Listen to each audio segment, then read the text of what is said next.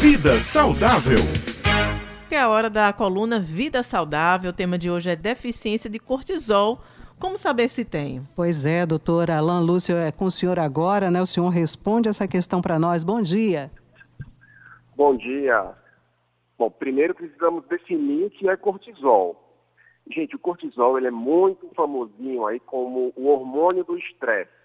Mas o que pouca gente sabe é que, na verdade, ele não é o hormônio que causa o estresse. Ele é um hormônio que nos ajuda no estresse.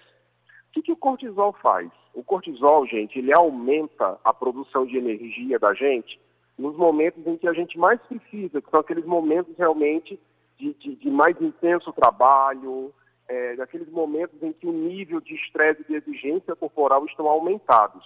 Além disso, o cortisol ele também é extremamente importante para o corpo em alguns momentos, como por exemplo, ao acordar.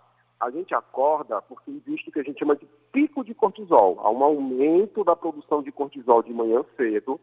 Isso faz com que aumente a produção de energia no nosso corpo e isso nos desperta, isso nos faz acordar. Bom, sintomas da deficiência de cortisol. Primeiro deles, eu acho que agora ficou bem claro: dificuldade para acordar de manhã cedo. A deficiência de cortisol faz com que você tenha essa dificuldade e, quando acorda, você tem aquela lentidão, é aquela pessoa que diz assim, meu Deus, eu só começo a pegar as 10. Até a gente brinca dizendo, meu Deus, a pessoa acorda com o Wi-Fi desligado, o Wi-Fi só vai ligar depois. Então, esse é um sinal clássico da deficiência de cortisol.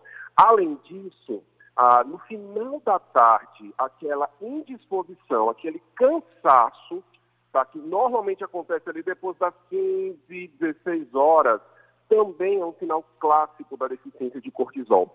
E mais, acrescento outro sintoma, compulsão por doce. Por quê, gente? Se o cortisol, a função dele é aumentar a nossa produção de energia, se a gente está com deficiência desse hormônio, automaticamente a gente vai ter uma vontade de comer doce, porque doce é fonte de energia. Então, quem tem deficiência de cortisol tem uma tendência a ter essa compulsão por doce mais aumentada. E, por fim, uma maior sensação de energia à noite. É como se essa pessoa ela se sentisse cansada, fadigada ao longo de todo o dia e às vezes acontece. E à noite ela está mais energizada.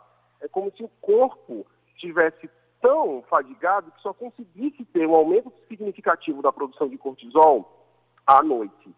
Tá? E nesse caso, gente, essa deficiência de cortisol ela se dá por quê?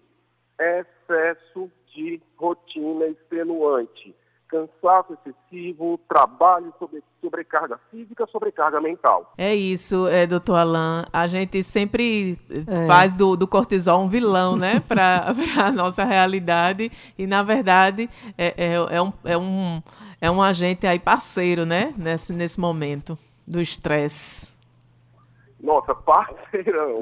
E a reposição de cortisol, em muitos momentos, ele chega realmente a mudar a vida da pessoa, é, tamanha qualidade de vida que ele consegue devolver. Uhum. Tá? Então, sempre que você tiver algum desses sintomas aí que eu explanei, procure um médico, procure ajuda, porque não é normal se sentir cansado.